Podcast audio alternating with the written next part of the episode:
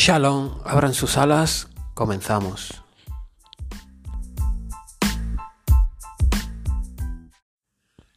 Hola a todos, hoy voy a hacer un podcast diferente. Voy a analizar una entrevista de, del periódico El Mundo que realmente la vi en la cuenta de David Santos, la cuenta de Instagram de David Santos, antes de dejarlo de seguir, porque creo que no estoy en la misma batalla cultural que David Santos por ciertos motivos de la defensa de la religión e incluso otros motivos que ahora mismo no, voy a entrar a comentar. Pero no me considero que esté la misma batalla cultural que él, para nada. Y después de ver varios posts que ha publicado, varias opiniones que tiene, estoy bastante alejado de, de su idea. Pero el hecho es que este, esta entrevista que voy a comentar la publicó él, no sé si en su post de Instagram o en los stories, pero me hizo gracia porque cayó en el clickbait más básico que se puede caer.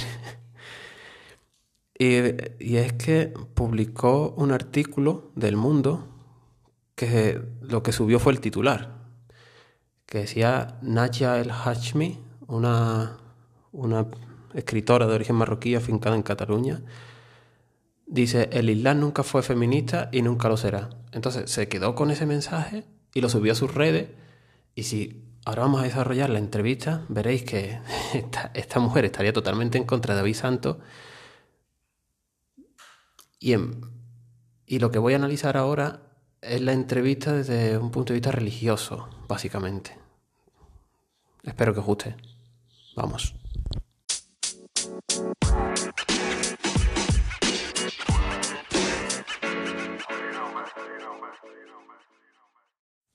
Bueno, he dicho desde un punto de vista religioso, religioso y libertario, ¿vale? Más allá de la religión y eso, quiero enfocarlo desde, desde una óptica libertaria. Bueno, pues empezamos, voy a empezar leyendo la entrevista y voy a ir cortando para dar mi opinión. ¿Vale? El titular sería del mundo, el día de la entrevista. Eh, no me lo pongan, tampoco es importante. Pues la entrevista eh, el titular sería el que hemos dicho antes, Nahat el Hashmi, no sé si lo he pronunciado bien. El Islam nunca fue feminista y nunca lo será. Empezamos con una breve introducción, ¿vale? Nahat el Hashmi, Ben Sidel, el Marruecos, de 1979, escritora y feminista. Nació en una familia musulmana, pero a los ocho años se trasladó a la localidad catalana de Vic. En Siempre han hablado por nosotras, edición Destino, denuncia sin ambajes cómo el Islam discrimina a las mujeres. Pues ya empezamos directamente con la entrevista. La primera pregunta que le daría al entrevistador es, hay quienes sostienen que el Islam y el velo son feministas. ¿Usted qué opina? Ella responde, decir eso es una tergiversación y una manipulación tremenda. El Islam nunca fue feminista, nunca, ni nunca lo será. Defender que el Islam es feminista es un disparate y sobre todo un peligro. Bueno, aquí vemos que no aporta absolutamente ningún argumento más allá de juicios de valor. O sea, no hay nada en lo que se argumente. La siguiente pregunta sería, ¿qué peligro entraña decir que el Islam es feminista? Ella responde, el peligro es que muchas chicas muy jóvenes están comprando ese discurso, están creciendo con él. Y lo más eficaz para perpetuar las injusticias y la discriminación es negarlas sigue sin dar ningún tipo de argumentos, solo juicio de valor. Cuando una mujer en España que se ha convertido al Islam afirma, por ejemplo, que ella no ha vivido jamás ningún tipo de discriminación por haberse hecho musulmana, habla desde la ignorancia. No, habla desde su vivencia individual y personal, porque está, tratando a las mujeres de ignorante por el simple hecho de ser musulmana. O sea, me parece que solo hace un juicio de valor tras otro, tras otro, sin dar ningún tipo de argumento. Sigue, sigue respondiendo ella. Dice, no ha nacido en una familia musulmana. No sabe lo que es que desde pequeñita te inculquen que tu cuerpo es un problema, que tu sexualidad es conflictiva, que tienes que casarte lo antes posible y con un musulmán, que si te enamoras de uno no musulmán eres lo peor de lo peor. Aquí no está hablando para nada del Islam, o sea, está hablando simplemente de, de efectos culturales que es lo que yo hablo siempre, hay que diferenciar la religión de la cultura. Entonces ella le está aplicando al Islam ciertos efectos culturales que ella ha podido sufrir, pero en ningún momento está dando juicios de por qué el Islam no es feminista, ¿vale? Y yo aquí no estoy defendiendo si el Islam es feminista o el Islam no es feminista. Estoy analizando una entrevista que me parece bastante interesante desde el punto de vista individualista, que es lo que a mí creo que parte de los seguidores es lo que le interesa, de cómo da un juicio de valor basándose prácticamente en, en nulos argumentos. Y la siguiente pregunta sería, ¿y usted cómo resolvió el conflicto entre ser feminista y ser musulmana? A lo que ella responde, las religiones monoteístas nacen en sociedades patriarcales y lo que hacen es vertebrar en forma normativa ese patriarcado. Y aquí está totalmente equivocada. O sea, es una feminista radical que intenta atacar a las religiones monoteístas diciendo que, eso, lo repito, las religiones monoteístas nacen en sociedades patriarcales y lo que hacen es vertebrar en forma normativa ese patriarcado. Pues si nos vamos a religiones que en la actualidad no son monoteístas, ¿vale? Nos vamos a religiones politeístas en la actualidad, ¿vale? Y he investigado sobre el hinduismo, que en el hinduismo la mujer es ritualmente inferior. O sea, no estoy criticando aquí para nada la religión del hinduismo, que quede claro. Estoy cogiendo su propia óptica feminista para aplicarla a religiones que no son monoteístas, y el hinduismo es una de ellas. Entonces, si analizamos aquí que ella también hace un análisis de la, religión basándose en lo cultural, aquí vemos que en el hinduismo por cada 100 mujeres 109 son hombres. Y esto tiene una explicación, que abortan a los fetos femeninos, porque las hijas no son deseadas y al casarse el padre tiene que pagar una dote. O sea, que tener una hija en el hinduismo empobrece a la familia. Entonces, desde su propia óptica, el hinduismo también es patriarcal. Y vuelvo a decir lo mismo, el hinduismo es una cosa y aquí estoy analizando lo cultural, que es lo que hace ella, analizar el Islam desde un punto de vista cultural. Otra de las religiones politeístas que están en la actualidad es el sintoísmo, que es de Japón. ¿Vale? En el sintoísmo las mujeres no pueden entrar en los templos es cierto que en algunas zonas rurales, pero en los templos en general tampoco pueden entrar en los templos las mujeres con la regla. Que esto pasa en muchas religiones, que asemejan las reglas impureza y eh, vuelvo a decir lo mismo, no estoy criticándolos, tiene toda una argumentación que yo respeto totalmente, pero lo que quiero contrarrestar es que ella dice que las religiones monoteístas son patriarcales, pero estas religiones, según su punto de vista, también son patriarcales porque discriminan a la mujer, según su punto de vista. Entonces ataca a las religiones monoteístas, que son el Islam, el catolicismo, cristianismo y el judaísmo, diciendo que estas son patriarcales cuando las religiones politeístas, según su punto de vista, también lo son. Entonces está aquí errando bastante. Y otra de las religiones politeístas que en la actualidad, que no son religiones de una cultura milenaria, como puedan ser las tres religiones mayoritarias o incluso estas dos politeístas, eh, son las religiones llamadas neopaganismo, que entre ellas está la Wicca, que se creó hace unos 70 años, la creó un hombre, y esta sí es verdad que hay una cierta igualdad entre hombre y mujer en la religión, que no, ya digo que no es una religión de tradición como tal, ¿vale? Y la pueden llamar feminista porque sí es verdad que llaman un poco más la atención para las mujeres. Pero no tiene nada de, de, feminista, es una religión, una neoreligión, si se puede decir de alguna manera. Bueno, ya habiendo desmontado esto de que las religiones monoteístas nacen en sociedades patriarcales, vemos que en otras sociedades con religiones politeístas se sigue un poco la misma práctica. Habiendo desmontado esto, vamos a seguir con la entrevista, que ella dice, para mí, ser musulmán y ser feminista es incompatible. Cuando reflexioné sobre la discriminación que había sufrido, se rompió mi fe. O sea, está basando, es verdad que está basando en una, experiencia propia, pero no puede analizar toda la religión por su propia experiencia propia. Seguimos con la entrevista. Porque no puedes analizar de forma objetiva todo ese constructo y la vez seguir creyendo. Exactamente, lo estás analizando de una manera subjetiva. Yo no puedo leerme la vida de Mahoma, darme cuenta de que hay infinidad de cosas que como mujer me violentan tremendamente y seguir admirando al profeta. Acabé siendo no creyente. Pues vale, yo soy creyente y yo veo cosas en la Biblia que a día de hoy digo, hostias, me chocan. Pero estamos hablando de que son libros sagrados escritos hace muchísimos años y tú no lo puedes llevártelo al día de hoy. Entonces estás haciendo una lectura literal de lo que deberían ser interpretaciones. Seguimos a la siguiente pregunta. Le pregunta a la entrevistadora, o entrevistador no sé qué. ¿Y dejarse de ser musulmana es complicado? Esto me parece interesante. Aquí sí me parece bastante interesante su respuesta porque es desde un punto de vista propio. Dice ella, sí, dejar de ser musulmana, aunque sea en España, sigue siendo un tema muy, muy tabú. Yo manifiesto que soy creyente, o sea, ella dice, yo manifiesto que no soy creyente precisamente para visibilizarlo, para que se vea que se puede dejar de ser creyente aun habiendo nacido en una familia musulmana, que es una opción. Me parece loable, me parece bastante loable, porque si ella decide no ser creyente, aunque haya nacido en una familia creyente, pues una lucha que lleva y aquí, pues me parece un acto bastante loable por su parte. Seguimos. Dice, porque esa opción no es visible por ningún lado y cuando la plantea es muy conflictiva. Yo nunca he hecho proselitismo de mi ateísmo. Nunca he dicho a nadie que tiene que creer o no creer. Yo hice mi proceso individual, sin embargo, tengo que aguantar mucho proselitismo religioso. Y aquí estoy totalmente de acuerdo con ella. Yo también sufrí proselitismo ateo o proselitismo laico. Decir, ah, ¿tú qué crees en Dios? ¿Qué crees? No? Todo, el mundo hemos sufrido ese cierto proselitismo de alguien que piensa diferente. Pero su, su batalla individual me parece loable. Sinceramente, esta es una de las partes en que estoy más de acuerdo con ella. Porque es una lucha individual que persigue sus propios objetivos y que lucha contra problemas que se le enfrentan en la vida. Y me parece loable esta parte de la entrevista.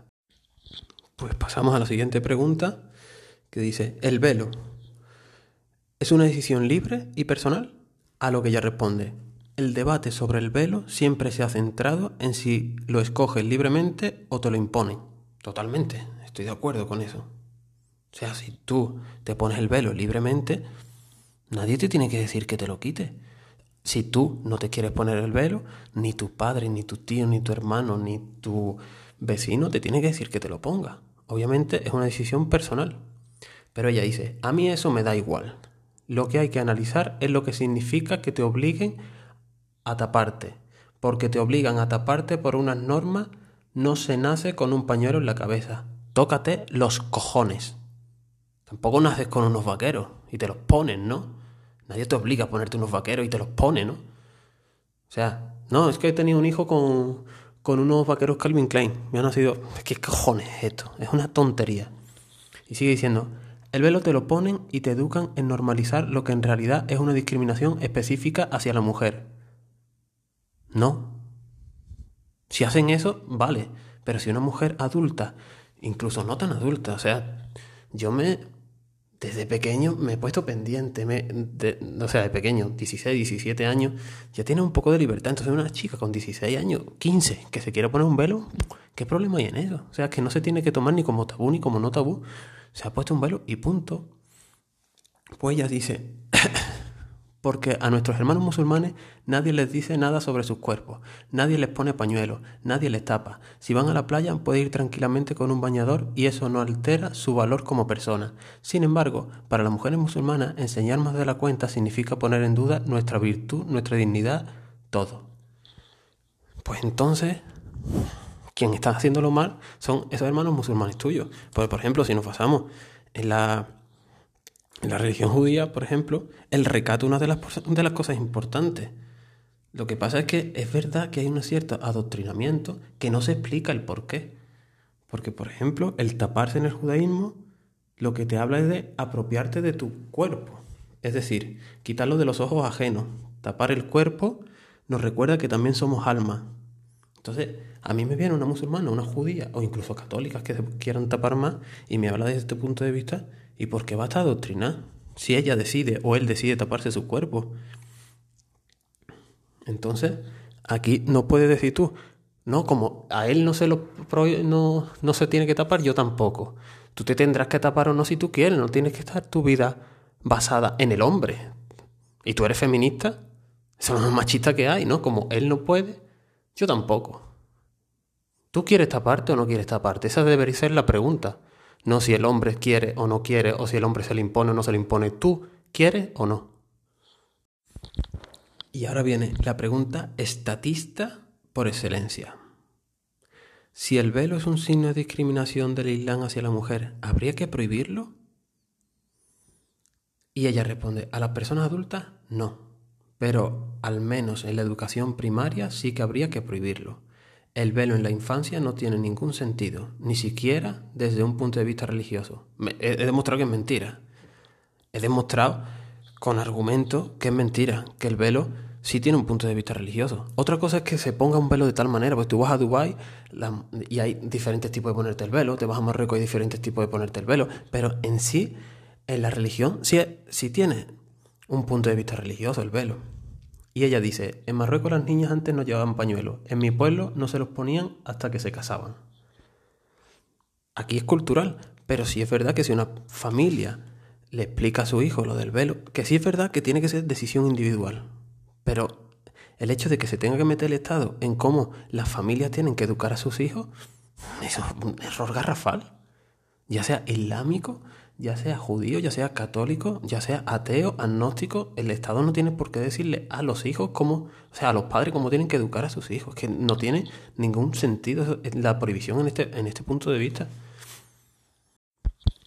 Y el entrevistador dice, pensaba que las musulmanas se ponían el velo al comenzar a menstruar. Y ella responde, esa es la versión que hacen los fundamentalistas. Como les decía, en mi pueblo te empezabas a poner el pañuelo cuando te casabas, pero también allí eso ha cambiado y el velo se lo ponen cada vez chicas más jóvenes. Es cultural, o sea, sigue siendo una cuestión cultural lo que está pasando. Podrá estar mal o bien, pero en este caso, que se ponga o no se ponga, en este caso, hablando de su pueblo, está hablando un poco de cultural. Entonces, el problema es que por miedo a estigmatizar a las mujeres que libremente escogen el velo, se permita todo el malestar y el dolor que vivimos muchas de nosotras. Es decir, que una mujer que en Madrid, musulmana, totalmente libre, se ponga el velo, esa mujer es culpable de lo que está pasando en su pueblo en Marruecos. ¿Qué sentido tiene eso? ¿Qué culpabilidad hay ahí? Y sigue ella diciendo, y lo que no se puede es silenciar esa realidad. ¿Quién coño la está silenciando? Porque esa realidad existe. Yo lo he vivido en mi propia piel. Y muchas chicas musulmanas también la están viviendo en completo silencio, porque no tienen ninguna posibilidad de salir y hablar de ello, porque hablar y romper el círculo del silencio tiene consecuencias para ellas. Y esto me parece interesante. O sea, si está pasando eso en esos países, vamos a ver cómo se soluciona en esos países. Volvemos otra vez lo mismo. Occidente es el culpable de todo lo que pasa fuera de Occidente. ¿Por qué? ¿Por qué? La siguiente pregunta. ¿A usted le hizo revelarse y romper el círculo del silencio? Esto es otra de las cosas que es interesante. Ella responde. A mí me obligaron a ponerme el velo cuando tenía 20 años y me casé, porque en mi pueblo, en Marruecos, era el signo de las mujeres casadas, y fue de las peores épocas de mi vida. Me sentí anulada como persona, sentí que me estaban castrando. Yo había crecido en Vic, y me daba vergüenza presentarme ante personas que conocían de toda la vida con el pañuelo, con algo que no sentía para nada como propio, era una simple imposición. Exactamente. Sigue, perdón. Y si no hubiera tenido una hija que cuidar, no sé qué habría hecho. Fue la, la época peor de mi vida. Aquí el velo es una maldita imposición que nada tiene que ver con la religión. Y en esto es lo que hay que hacer hincapié, en la libertad individual. Entonces cuando ella dice que la libertad individual de la persona no importa, sino que todas se tienen que quitar el velo, pero qué cojones. Igual que tú no quieres ponerte el velo, habrá mujeres que sí quieran ponerse el velo. La importancia es si el individuo quiere o no quiere. Tú no querías. Pon ataque a la que sí quiere. Basándote en unas argumentaciones patriarcales de las religiones monoteístas. Que cada cual haga con su cuerpo lo no es, no es eso lo que dicen las feministas. Que cada cual haga con su cuerpo lo que quiere. Entonces, ¿por qué en unos casos sí y en otros no? Seguimos con la siguiente pregunta. ¿Y cómo logró salir de esa situación? Yo traté de negociar con mi familia, responde ella, porque la idea de romper se me hacía terrible, es terrible. Es cierto, tú tienes unos lazos de unión con tu familia y tú romper con tu familia te crea una crisis gordísima de, de todo. Sigue diciendo. Así que durante años intenté negociar, pero llegó un momento en el que me di cuenta de que yo siempre tenía las de perder, que no avanzaba. Asumí que la ruptura era inevitable. Luego, es verdad que reconstruye, pero la conquista de la libertad es muy dura y muy dolorosa. Totalmente de acuerdo. ¿Quién no hemos salido del armario derechista, como quien dice, hemos perdido amigos? Pero amigos, familia, conocidos, no te aceptan como eres. Tú eres de derecha y tu círculo de amistades, por ejemplo, mayor parte de izquierda, te dejan de hablar. Esto es duro. Y todo aquel que ha vivido en un círculo donde no ha estado realmente adaptado, romper con ese círculo es bastante duro. Y aquí yo comparto lo que dice. Estamos hablando de libertad individual. Y ella dice, y no es nada fácil, totalmente. Sigue. Pero cuando veo hoy cómo vive mi hija, la relación que tiene con su propio cuerpo, la relación que tiene con los chicos y cómo no se siente menos que nadie en ningún ámbito, pienso, ha valido la pena. Si hubiera consentido seguir en esa negociación, en la que perdía siempre, tarde o temprano también le hubiera tocado a mi hija pagar el precio. Y aquí tengo que decir que ha sido una valiente. Porque cuando ella habla de su experiencia personal individual, es una valiente. Salir de esos círculos es de valiente. Pero no vale argumentar en eso para imponer al resto.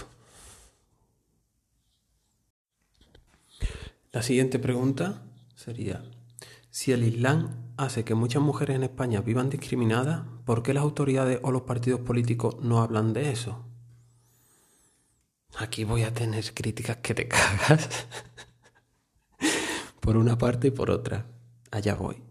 Ella responde, ¿por qué nadie se atreve a abrir? O sea, perdón. Ella responde, ¿por qué, porque nadie se atreve a abrir ese melón? Nadie quiere ser acusado de racista.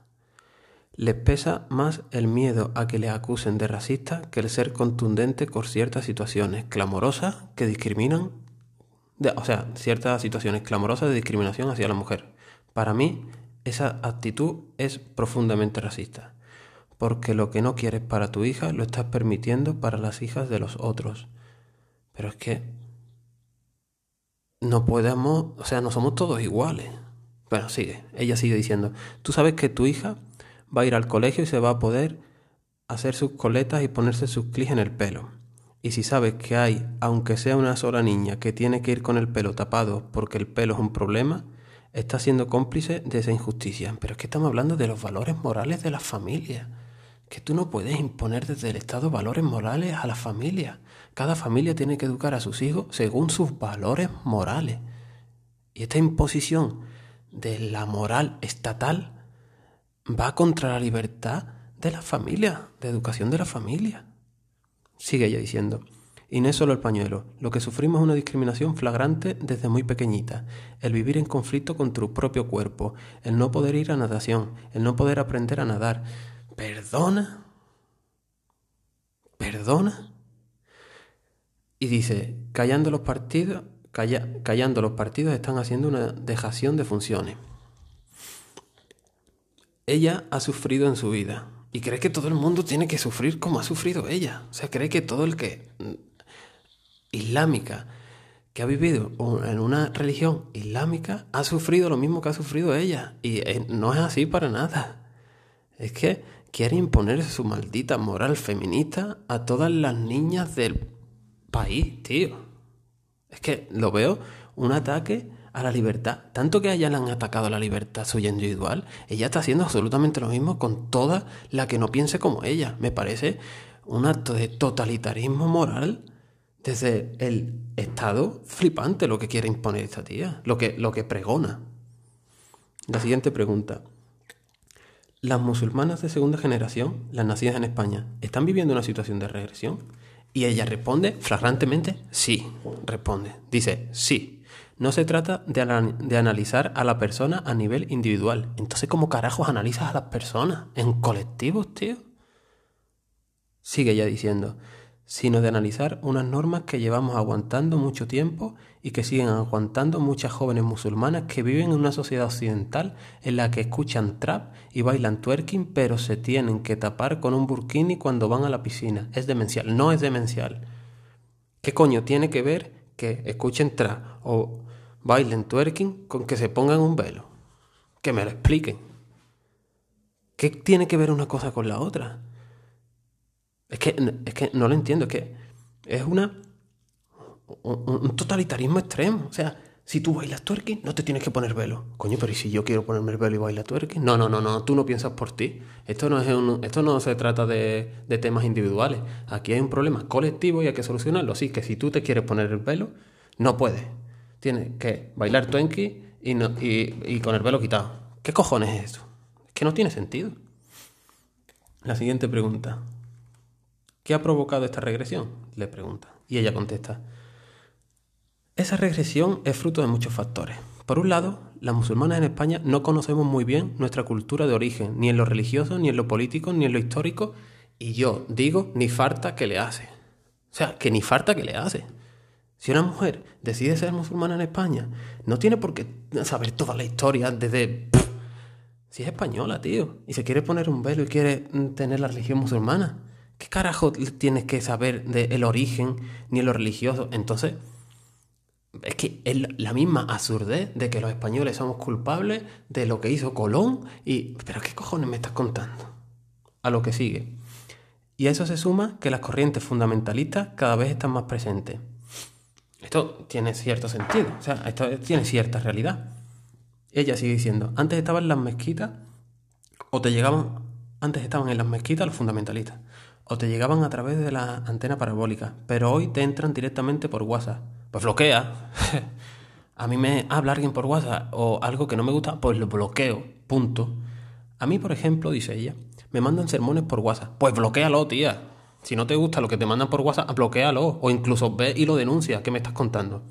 En las redes sociales, el elemento religioso se ha convertido en algo muy importante, dice ella.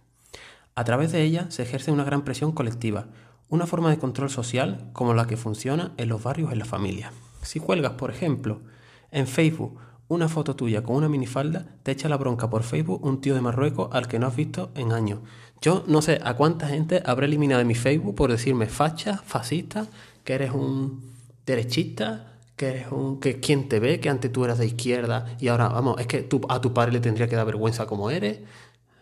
Por los bloqueos me suda la polla. O sea, es que esta victimización extrema me parece, vamos a ver, defiéndete y que te has defendido muy bien en tu vida, pues proclama esa defensa para la gente.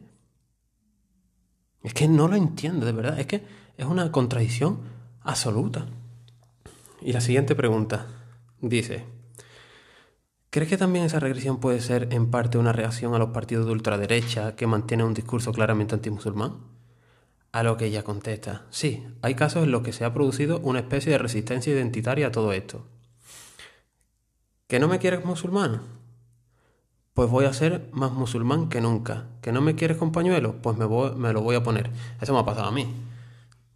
A mí me han dicho, tú eres de extrema derecha, ah, con la bandera de España a todas partes. No, porque eres un facha, no sé qué, con mi polito de España, pulseras de España, hasta las pulseras de Vox me he puesto, ¿qué pasa? Pero es, es algo normal, o sea, eso no es ni mal ni bueno, es, son cosas que pasan. A lo que ella sigue.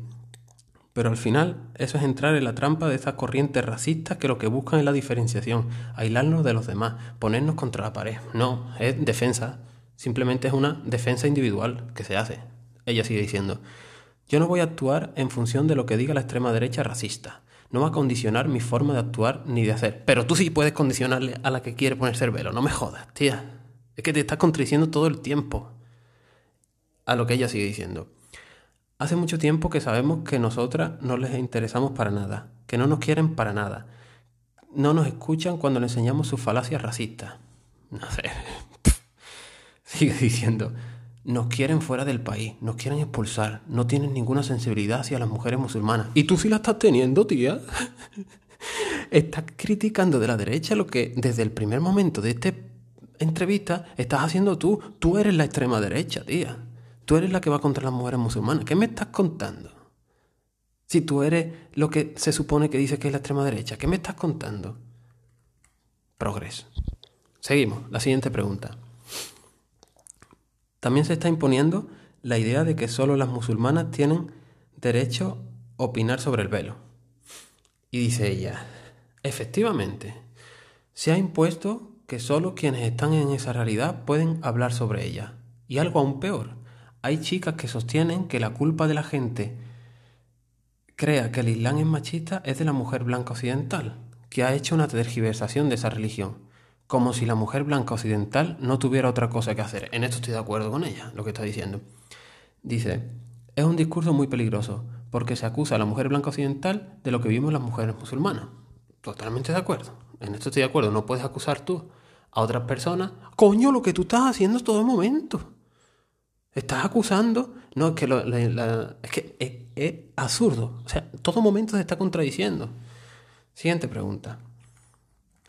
El Congreso decidió suspender el saludo de una delegación de Irán tras denunciar. O sea, perdón, eh, empiezo. El Congreso decidió suspender el saludo a una delegación de Irán tras denunciar Vox que las mujeres no podían dar la mano a los hombres. Respuesta de esta señora feminista.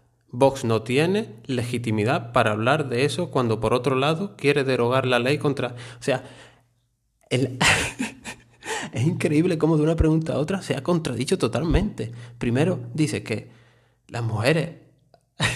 que es una contradicción, una contradicción clarísima. Dice en la respuesta anterior, como si la mujer blanca occidental no tuviera otra cosa que hacer. Es un discurso muy peligroso porque se acusa a la mujer blanca occidental de lo que vivimos las mujeres musulmanas. Y en esta respuesta dice, Vox no tiene legitimidad para hablar de eso cuando por otro lado... ¿Qué me estás contando, tía? Pero sigue diciendo. O sea, voy a leerlo todo porque es que es para echarte las manos a la cabeza. Vos no tiene legitimidad para hablar de eso cuando por otro lado quiere derogar la ley contra la violencia de género y niega el dolor y sufrimiento de las mujeres españolas. ¿No te has leído lo que dice Vox, tía? Tú eres la que está promoviendo odio contra la gente de Vox, porque Vox en ningún momento dice esto. En ningún momento. Paréntesis grande. Este es el artículo que compartió David Santos. O sea, David Santos se quedó con el titular, el Islam nunca fue feminista y nunca lo será. Y salta David Santos, oh, una árabe diciendo, una marroquí diciendo que... Lee el artículo, tío, si va contra ti, gilipollas.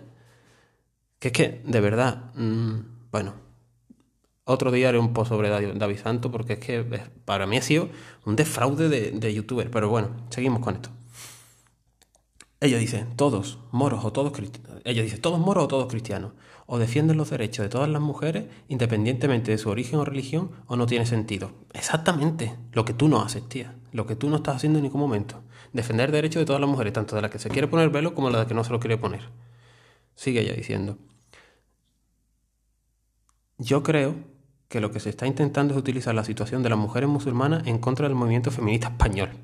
Es como decir, mira, mira cómo están en Irán, ellas sí que están sufriendo, vosotras os quejáis por vicio, pero aquí hay asesinatos todos los días, hay violaciones, hay desigualdad salarial, hay acoso continuado, casos escandalosos, infinidad de cosas más que están denostando con datos que no son simples proclamas.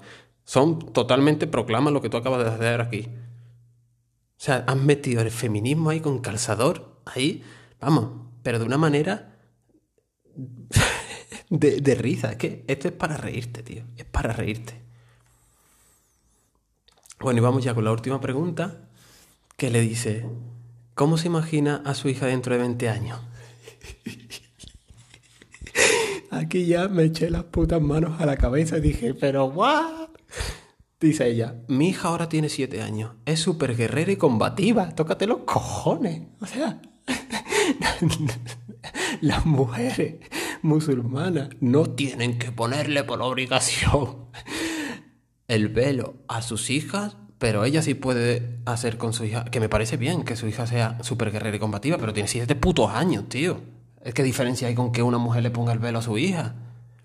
Y dice ella, y espero que dentro de 20 años lo siga siendo. Lo que te decía a ti tu padre, chica. Lo que tu padre esperaba de ti. Que fueras una musulmana con velo y que te pudiera el velo toda tu vida. Y si tu hija te sale cuando sea grande y dice que se quiere poner velo, ¿tú le vas a obligar a que no se lo ponga? Está siendo tu padre, Tú con tu hija estás siendo tu padre. Sigue diciendo, tiene claras muchas cosas que a nosotros nos costó mucho tiempo asumir. Y eso está muy bien.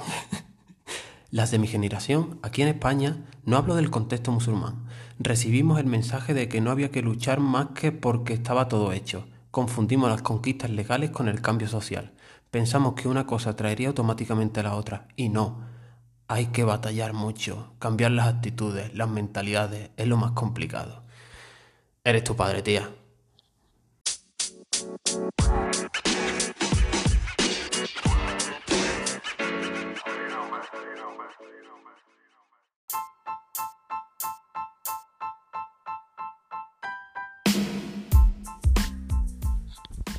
Y hasta aquí el podcast de hoy. Espero que os haya gustado. La verdad es que me había leído la entrevista, me he preparado cuatro cositas al principio sobre las religiones politistas y he estado improvisando porque era, digo, es que como no tiene, no manda ningún argumento, o sea, no ha, no ha hecho ningún, simplemente ha dado juicios de valor, digo, pues aquí sobre. Estaba improvisando tal como yo leyéndolo porque era súper desquiciante. O sea, te, te, estaba contradiciendo todo el tiempo, contradiciéndose. En fin, que espero que haya gustado. Y como siempre, sed bueno y que Dios bendiga.